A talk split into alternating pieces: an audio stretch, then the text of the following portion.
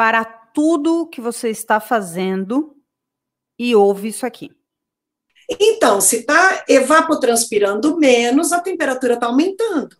E é exatamente isso que a gente está observando. Nos meses de agosto, setembro, outubro, essa região 37% desmatada, que perdeu 35% de, de precipitação, já aumentou 2 graus a temperatura nesse período. Certo. O sudeste da Amazônia, que perdeu 24% de chuva, aumentou 2 graus e meio. E a maior parte é agosto e setembro. Se eu olhar só agosto e setembro, é 3,1 graus Celsius que aumentou. Chocante, né? Ouve mais um pouquinho. Ela falou, Luciana, a gente chegou a medir num determinado dia, num determinado horário, 50 graus na altura da, da copa da árvore. Como é que pode a gente 50 imaginar? graus na copa da árvore? Como é que pode? Né? Era uma medida que estava na altura da copa da árvore, no norte do Mato Grosso. Mas, gente, é, nós estamos plantando seca. Não tem outra frase para dizer o que nós estamos fazendo. Esses são trechos, apenas trechos, da entrevista de hoje, do episódio 183 do Vozes do Planeta. Vozes do Planeta, com Paulina Chamorro.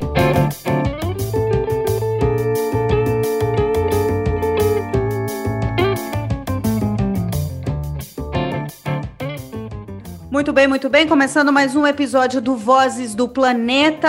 É um episódio muito especial. A gente está num período, dia 17 de julho, é o Dia Nacional de Proteção das Florestas, mas é hoje a gente vai dedicar para entender sobre um grande, importantíssimo estudo que acaba de sair, saiu no dia 15 de julho, para vocês terem uma ideia, para imprensa, para a sociedade e está falando sobre o impacto do desmatamento na Amazônia. Pois é, o impacto do desmatamento na Amazônia está fazendo com que o bioma perca a sua capacidade de absorver carbono. Esse é o estudo que foi publicado na Nature e a gente vai falar com a pesquisadora do INPE, que é uma das autoras, a líder, né, desse estudo, que é a Luciana Gatti. Luciana, é um prazer imenso te receber. Muito obrigada por nos atender aqui no Vozes do Planeta. Tudo bem? Tudo ótimo. Olha, o prazer é todo meu, né? E muito obrigada por estar aqui colocando esse canal para a gente trazer né, o que a gente aprendeu nesses nove anos de estudo lá na Amazônia. Pois é, a Luciana também, né, além de principal autora do, do estudo, ela é coordenadora do Laboratório de Gases de Efeito Estufa no INPE. Luciana, para a gente começar a entender, bom, eu sou, já estou na, na, na, na, no jornalismo socioambiental já há alguns anos, bastante décadas já, a ponto de dizer décadas. E há muito tempo atrás, a gente ouvia, nós vamos chegar no ponto do não retorno. E aquilo eu ouvia como algo tão distante. Ah, em 2030 vamos chegar no ponto do não retorno. E parecia uma coisa de ficção científica, né? Do tipo, nossa, ponto do não retorno na Amazônia e vai ser um caos. Esse estudo que vocês lançaram essa semana, ele quer dizer nesse sentido o quê? O que, que significa que a Amazônia não perca em algumas partes a sua capacidade de absorção de carbono? Olha, só um ponto. Você, você achava distante e eu achava que a gente não ia chegar. Eu estava pior que você. Quando eu comecei a trabalhar na Amazônia, 98 foi a primeira campanha que eu fui lá, e realmente você viaja sobre um mar de árvores, né? E você pensa, não, é esse mundaréu aqui de árvores, né? Essa abundância gigante de floresta, vai arrumar caminhos de compensar o estrago que a gente está fazendo. Era o que eu acreditava. E eu vou ser muito sincera com você. Em 2014, a gente publicou uh, o início desse estudo, 2010 e 2011. Ele saiu na Nature também, foi capa, também deu um belo alarido, mas a gente só tinha dois anos. Um ano muito seco e um ano que a gente achava que era chuvoso naquela época. Hoje a gente percebe que ele está na média aí dos nove anos, mas Então, o 2010 foi uma seca tremenda, né, um El Ninho tremendo, como foi agora o 2015, 2016, que também foi muito seco, e teve muita queimada, e realmente a Amazônia emitiu muito carbono. 2011 já foi um ano assim mais chuvoso, né, e a gente encontrou ainda a emissão de carbono da Amazônia. Falei, ai, acho que a floresta ainda está se recuperando, né? Deve ter tido muito dano na floresta e ela precisa de mais tempo para se recuperar. E aí chegou 2012 e emissão, 2013 emissão, 2014 foi o ano mais chuvoso da série e ainda assim emissão menor, mas ainda assim positivo, né? E, e, e, aí eu comecei até a questionar os nossos métodos, né? Será que tem alguma coisa errada na metodologia que a gente usa? Olha, foram dois anos investindo em mudar as medidas, né, o método e, e, melhorar como a gente calcula a concentração que o ar entra no continente. Foram sete, sete jeitos diferentes de calcular isso, um monte de validação, até para eu me convencer, para eu me convencer de que realmente a Amazônia hoje é uma fonte de carbono e que os dados não estavam errados. Eu até desenvolvi uma outra coisa para ter certeza né, de que era fonte, porque cada modelo que você usar, você vai obter um resultado diferente, porque os modelos consideram umas coisas, outros modelos consideram outras, né? Então você tem variação nesse resultado. Mas eu queria ter certeza de que pelo menos é, é, é emissão ou é absorção. Então eu construí um negócio que era o perfil vertical médio do ano. Porque se você olha o, o, porque a gente mede a coluna de ar, né? Se você olha lá em cima, conforme vai se aproximando da superfície, a concentração vai aumentando, significa que a superfície está jogando CO2 na atmosfera. Se conforme vai se aproximando da superfície, a concentração vai diminuindo, significa que a superfície está absorvendo carbono da atmosfera. Então, a gente calculou esse perfil média do ano para os nove anos, e realmente é fonte. Essa é a, é a primeira notícia muito ruim. Né? Agora, tem uma notícia boa. É fonte por culpa das queimadas, né? Do desmatamento e das queimadas. Sim, então, aqui, aqui a gente... só, só fazer um adendo, Luciana, para os ouvintes que estão acompanhando a gente. Então, vocês lembram, episódios anteriores, a gente trouxe o Antônio Nobre para falar de rios voadores, a gente trouxe é, o Paulo Artacho para falar de clima, a gente trouxe, enfim, vários pesquisadores e pesquisadoras aqui para falar sobre isso.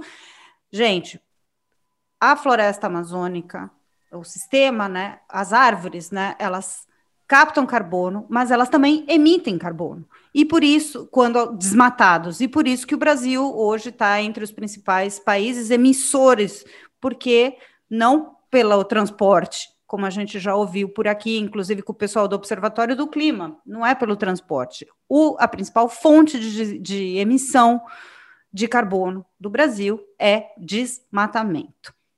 Luciana, qual que é a nossa segunda notícia, então, aqui desses que esse estudo então, traz? Bom, então, pera lá, deixa eu acrescentar uma coisinha aí. Sim.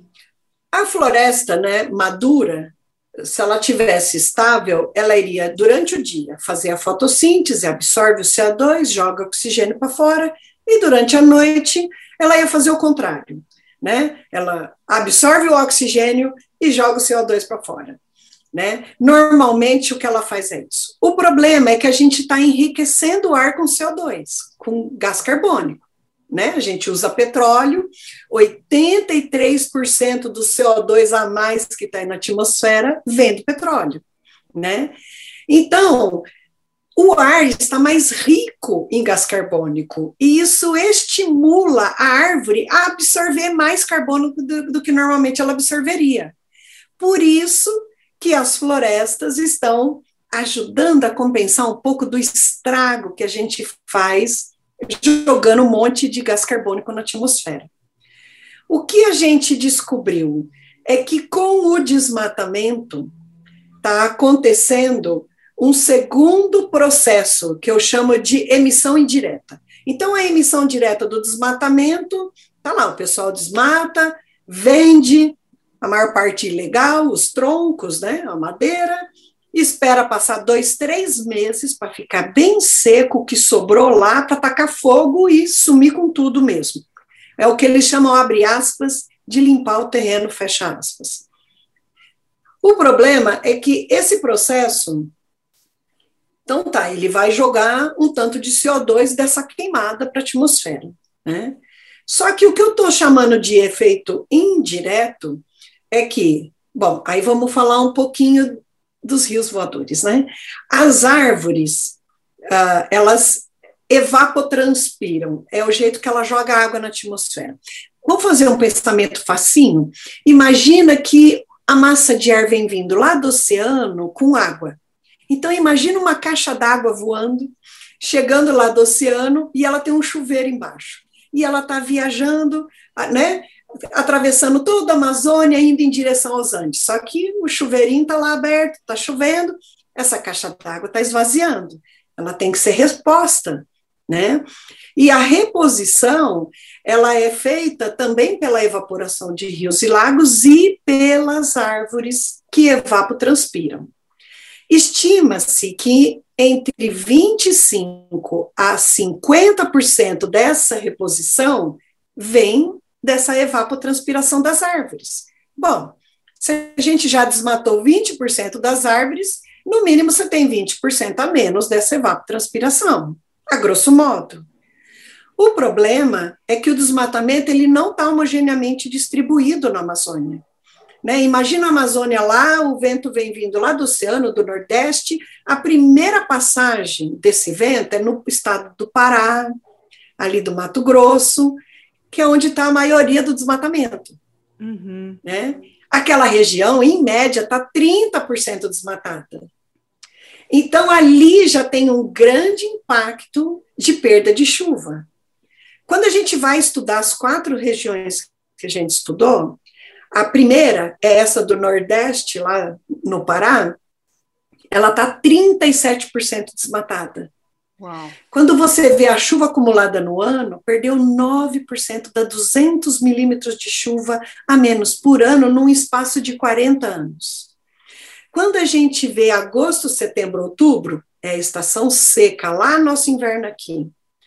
Nesses meses é que está acontecendo o maior efeito.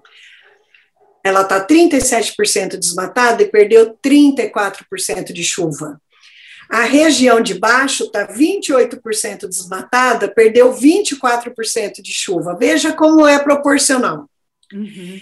E quando a água evapora, ela, ela para sair do estado líquido e ir para o estado de vapor, ela precisa ganhar energia. Ela rouba energia da onde ela está.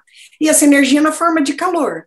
Então, quando ela vaporiza, ela ajuda a resfriar a terra. Então, se está evapotranspirando menos, a temperatura está aumentando. E é exatamente isso que a gente está observando. Nos meses de agosto, setembro, outubro, essa região 37% desmatada, que perdeu 35% de, de precipitação, já aumentou 2 graus a temperatura nesse período. Certo. O sudeste da Amazônia, que perdeu 24% de chuva, aumentou 2 graus e meio e a maior parte é agosto e setembro. Se eu olhar só agosto e setembro, é 3,1 graus Celsius que aumentou. Gente, nós estamos falando de uma floresta tropical úmida, né? As árvores então, são típicas de uma região com abundância de água, temperaturas amenas. O que está acontecendo? A mortalidade na floresta está aumentando. Isso já está sendo observado faz tempo. É, a gente trouxe a Erika Berenger aqui, né, uma grande especialista em fogo né, na Amazônia, e ela contava também, e agora você falando sobre, sobre esses grandes períodos secos, né, e, e contínuos, né, esse grande impacto, ela falava que também tem o fogo, tem um nome que agora eu esqueci, que é o que fica no, no, no solo mesmo, né? São brasas, né? O, o, o solo vai ficando tão quente, tão, né? Tão seco que se mantém um fogo por debaixo da terra, né? Que chega uma hora e, e começa a levantar. Então a gente vai começar a ver cenários cada vez mais nesse sentido. É isso, Luciano? Exatamente. E imagine, imagine o seguinte, né? Então, nós estamos lá em agosto, setembro, outubro. O pessoal desmatou lá no início do ano e esperou secar. Aí ele está com fogo. Esse fogo vai queimar a área desmatada, só que a área do lado que não foi desmatada está super seca. Então, esse fogo vai entrar nessa floresta que não tinha sido desmatada. E aí, e quanto mais seca ela tiver, mais longe esse fogo vai entrar, mais árvores vão morrer, maior queima na hora e degradação, decomposição posterior vai ter. Uhum. Então, vamos imaginar: esse ano tem um tanto de chuva e tem uma temperatura. E se desmatou, se tacou fogo e ainda gerou um monte de degradação junto. O ano que vem vai estar tá pior, vai ter menos chuva, né? Porque tem menos árvores ali naquela região. A temperatura vai estar tá mais alta e o fogo vai mais longe ainda. Isso é uma bola de neve. E nós estamos ainda jogando mais CO2 na atmosfera, acelerando as mudanças climáticas. Então, assim, a gente tem uma grande região juntando aqui o Nordeste e o Sudeste da Amazônia, é mais ou menos o estado do Pará com o norte do Mato Grosso. Essa região, que está em torno de 2 milhões de quilômetros quadrados, ela está em média 30% desmatada ela apresentou uma emissão de carbono 10 vezes maior que a região oeste, que está em média 11% desmatada. Então, veja, aqui nós temos o triplo de desmatamento né, no leste, o triplo de desmatamento do oeste. Mas a emissão de carbono é 10 vezes, não é o triplo, é 10 vezes maior. Porque é uma série de reações em cadeia, porque aí entra o sofrimento da própria floresta aquela árvore típica, né, que precisa de muita água, que precisa de temperatura amena, ela está morrendo, ela está entrando em sofrimento. É, né? no, no, primeiro momento, tem espécies que, inclusive, a fotossíntese vai parando ou reduzindo, e, mas continua a respiração. Então, por exemplo, no sudeste da Amazônia, a gente vê claramente que, assim, a gente vê a absorção da floresta, janeiro, fevereiro e março. Mais fevereiro, janeiro pouco, março pouco. Fevereiro tem mais absorção. Quando chega abril, que a chuva começa a descer e a temperatura começa a aumentar, já é emissão. Aí faz um morro, a emissão aumenta, não é queimada. É emissão da floresta. É mais respiração, decomposição do que absorção. Quando chega lá em agosto, setembro, outubro, aí é emissão de queimada. Nossa. Então, quando você mede o ano inteiro, você tem queimada, é dois terços da emissão. E, e a floresta é um terço. Esse é o único lugar da Amazônia onde a floresta virou emissão. Eu, eu, eu, sugiro a você bater um papo com a Adriane Esquivel. É uma brasileira que está lá na Universidade de Birmingham e ela fez um estudo lindo de mortalidade. Essa região apresentou uma mortalidade, uma mortalidade enorme quando você vê as outras regiões. Eu até chamei ela para a gente conversar, quando eu vi o artigo dela, para a gente trocar a figurinha. Ela falou, Luciana, as duas coisas se encaixam completamente, porque essa região, e o pior é que assim, a gente tira a emissão da queimada, o que sobra a gente chama de Net Biome Exchange, NBE. A cada ano que passou desses nove anos, a emissão está aumentando, está uhum, aumentando. Uhum. E depois de 2000, teve o, último El Ninho, né, 2015, 2016. Cada ano está muito maior. Uhum. Até 2017 e 2018, que foram anos chuvosos, a emissão está aumentando. Então, assim, essa região, ela tá. Eu tenho uma colega, a Bia, na é a Universidade do Mato Grosso, Bia Marinon. Né? Ela e o marido Ben-Hur, eles estudam a floresta em vários locais, lá eles têm vários, o pessoal chama de plot, nessas regiões que estudam. Ela falou, Luciana, a gente chegou a medir num determinado dia, num determinado horário, 50 graus na altura da, da copa da árvore.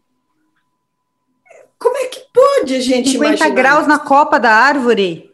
Como é que pode? né? Era uma medida que estava na altura da copa da árvore, no norte do Mato Grosso. Mas, gente, é, nós estamos plantando seca. Não tem outra frase para dizer o que nós estamos fazendo, né? Esse pessoal acha que desmatar para ter mais terra para produzir é aumentar a produtividade. Não é. A grande tarefa nossa é explicar para os nossos tomadores de decisão que desmatar significa reduzir produtividade, porque nós estamos impactando direto a chuva.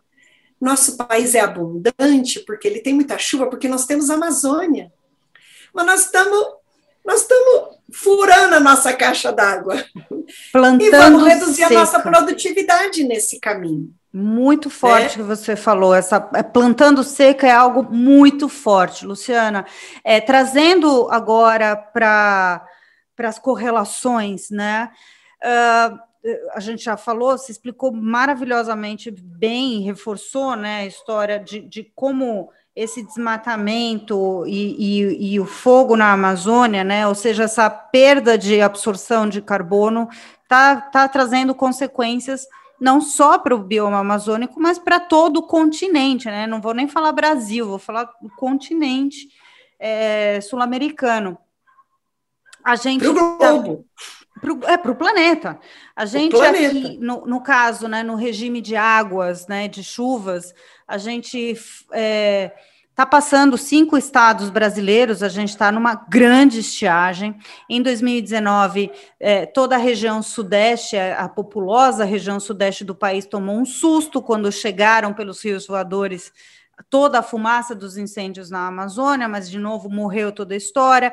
Não aprendemos com a crise hídrica de 2013 também, continuamos não fazendo as correlações. A gente está com toda a região da bacia do Rio Paraná é, transformando o Pantanal, a maior planície alagável do planeta, numa, num período de seca, né, com incêndios gravíssimos, extremamente violentos. Tudo que a gente está vendo daqui para da Amazônia para baixo está relacionado com isso que a gente está falando, né, Luciana? Exatamente. Veja, a gente tem as mudanças climáticas globais e elas estão exercendo um papel negativo também. Está chovendo mais lá no Nordeste, sabe? Está bem lá em cima no noroeste da Amazônia e menos aqui no sudeste. Então, assim, no sudeste está somando dois processos: o processo global e o processo regional, que é o desmatamento na Amazônia. Agora, vamos pensar o seguinte: as mudanças climáticas estão vindo, né? Está chegando no globo inteiro e de maneira diferente em cada local. Mas vamos pensar a aceleração que o desmatamento está tendo nos últimos três anos e o que está acontecendo com a chuva nos últimos três anos?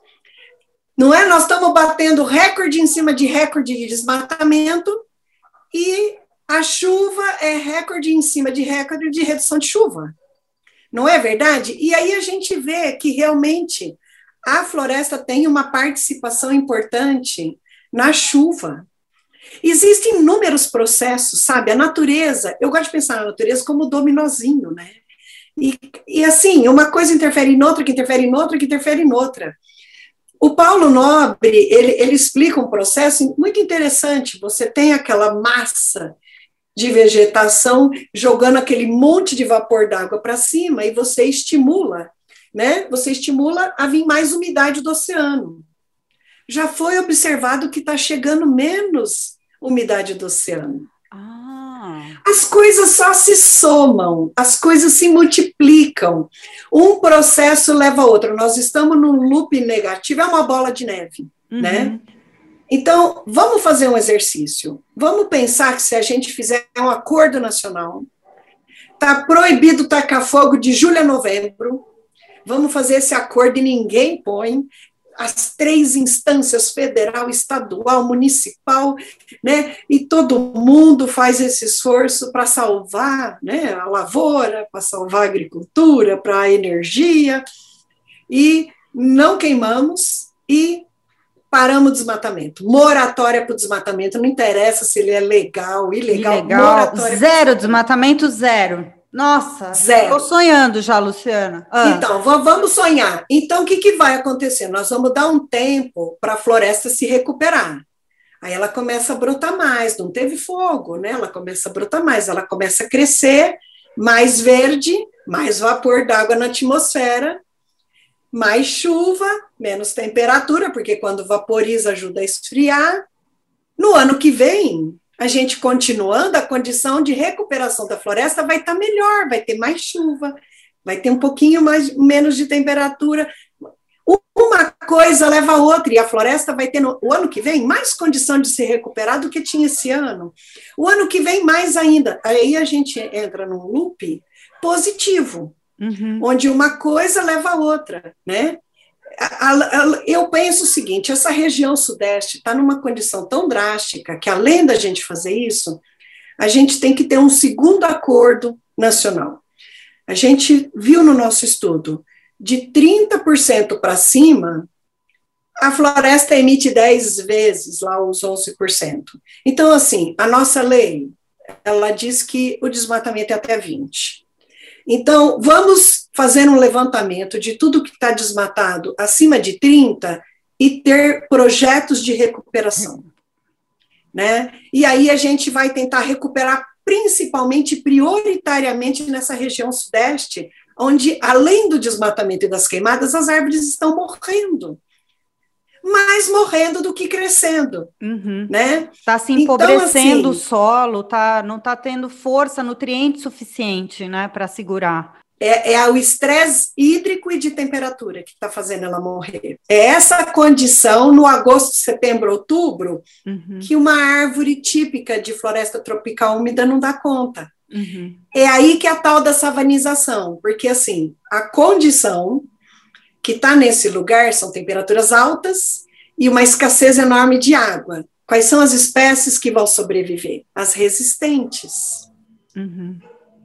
As mais típicas de cerrado, ou da transição aí com o cerrado. E não aquelas que precisam de muita água, né?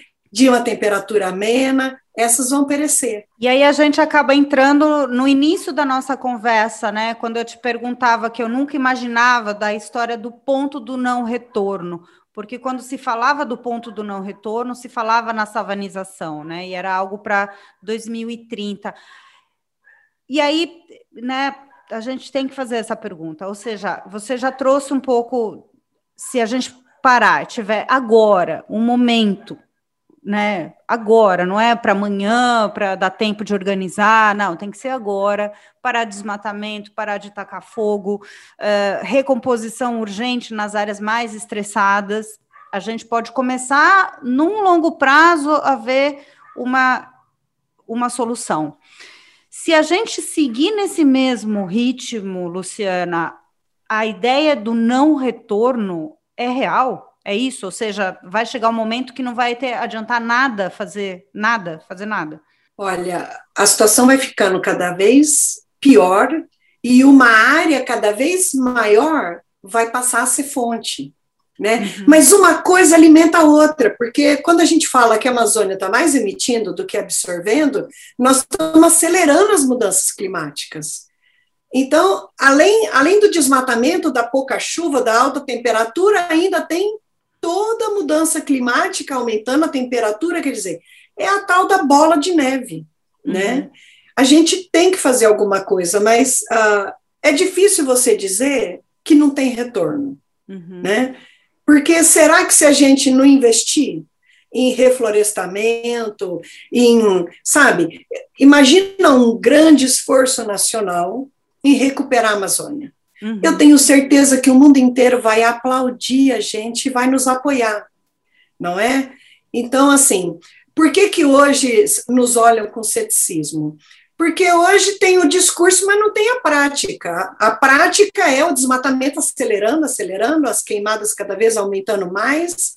Então, assim, se a gente realmente começa a fazer aqui um acordo nacional, o Brasil inteiro precisa da Amazônia né? A agricultura inteira, o Brasil é altamente dependente, né, economicamente da agricultura, do agronegócio. Uhum. Então, assim, a gente precisa dessa chuva. Inclusive, para energia, e aí não é só agricultura, é toda a indústria nacional, toda a economia nacional precisa de, de chuva, né? Então, a, a, a gente pensar nisso, isso vai favorecer o Brasil inteiro. A gente precisa de economista botando essas coisas na ponta do lápis para convencer quem está tomando decisão. Exato. A gente precisa incluir a economia aqui nessa ciência do meio ambiente. É uma questão de sobrevivência, né? Como você trouxe, né? É uma questão de sobrevivência do país, dos setores produtivos.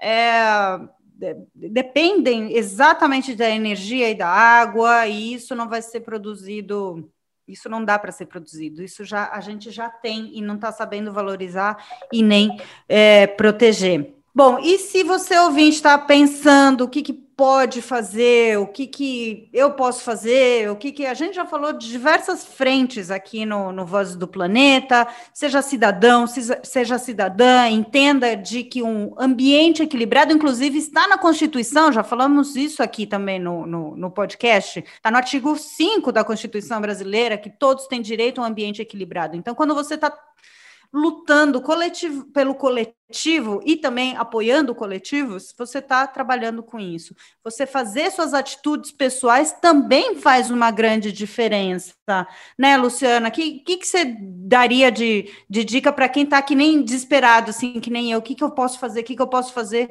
para que a gente não, não chegue nesse futuro tão, tão tenebroso, né? Eu te digo uma coisa que você pode fazer já. Para de comer carne bovina. 36% do rebanho bovino brasileiro está dentro da Amazônia.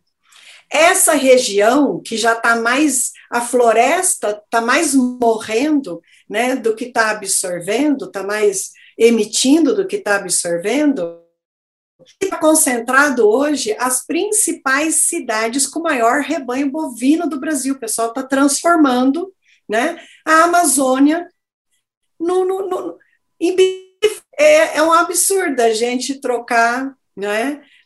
e, e, considerando ainda que na Amazônia o pessoal usa o dobro de terra para produzir o, o mesmo quilo de carne, gente, é um mau uso terrível da Amazônia, né?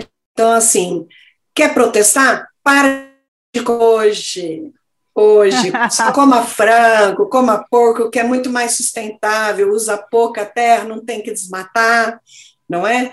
Precisa da ração, precisa do milho, precisa da soja, ok, mas já é menos terra desmatada. Já é menos terra desmatada, exatamente. Bom, eu há 25 anos já não como carne, carne bovina, então já estou somando nessa e, e, acho que é realmente algo que, que você pode começar a ir fazendo, né, aos pouquinhos, né, Luciana? Não precisa parar de vez, pode seria seria importante, mas se puder ir fazendo um dia, uma, dois dias na semana e assim vai indo, já Exato, começa a fazer uma grande, né? Vai substituindo por outras, né? Vai diminuindo. Já ajuda, já ajuda muito. Luciana, eu queria te agradecer imensamente pela sua aula aqui uh, trazendo para a gente esse estudo, uh, vocês que estão chegando aqui na metade ou que ou, ou pegaram só mais um, um, outro pedacinho, a gente está falando de um estudo publicado no dia 15 de julho de 2021, saiu na revista Nature, é, a gente está falando com a Luciana Gatti, que é a, é a líder né, desse estudo, é uma das autoras, mostrando de que a Amazônia, com desmatamento, está perdendo a sua capacidade de absorver carbono e, como ela nos explicou, em algumas regiões com acima de 30% do desmatamento, está emitindo muito mais do que absorvendo carbono. Luciana, eu queria te agradecer demais por essa aula. É, parabéns pelo estudo, parabéns à ciência brasileira resiliente resistente é, se mantendo firme e trazendo essas revelações e correlações para toda a sociedade. Muito obrigada. Eu que queria agradecer a tua tradução, né, disso que a gente descobriu, para que as pessoas também possam compartilhar do que a gente aprendeu através desse estudo, né, que, que os nossos aprendizados gerem facilidades, né? Facilidades, mudança de comportamento, de posição, né? De, de decisões, né? É o que a gente reza. É o que a gente reza para acontecer. Exato. E contem comigo, tá? Eu estou aí, eu me coloco à disposição do Congresso Nacional, do Judiciário, de quem quer se debruçar sobre as leis, sobre né, todas as medidas que a gente pode fazer. Acho que a gente tem que contribuir com, com, com o país. Né? É, vendo tanto que está calamitosa a nossa situação, a gente não pode mais se dar o luxo de ficar lá no nosso castelinho científico, né? A gente tem que participar da sociedade, participar ativamente. Né? Essa é uma decisão que eu tomei entendendo o que estava acontecendo com a Amazônia. Então, assim, estou aqui dizendo que eu estou a serviço. Valeu demais, Luciana. E você, ouvinte, que deve estar agora, que nem eu, enlouquecido, como é que eu vou fazer, o que, que eu faço, o que, que eu posso fazer?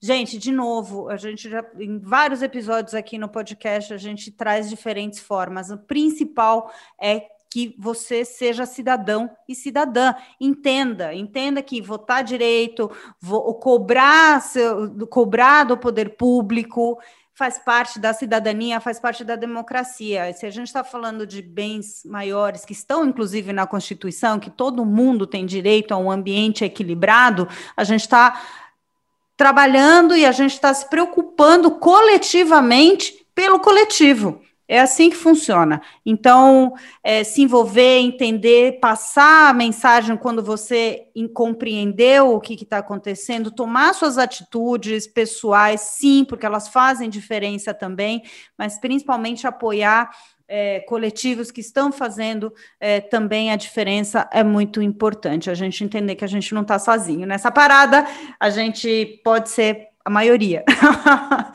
Exatamente. Somos a maioria. Somos a maioria. Eu sempre gosto Somos de dizer a maioria. isso, gente. A gente não se engane, não. A gente é a maioria. Exatamente. Que democracia é essa? Muito bom. Feliz dia de proteção às florestas para você que está fazendo alguma coisa. Até a próxima. Tchau. Vozes do Planeta. Muito bem, edição, produção e apresentação do Vozes do Planeta é minha, Paulina Chamorro. Temos na edição e na produção do podcast o André Cazé e na, no apoio o nosso estúdio querido, a Compasso Colab. A gente volta a se falar no próximo Vozes do Planeta. Estamos esperando vocês. Vozes do Planeta, com Paulina Chamorro.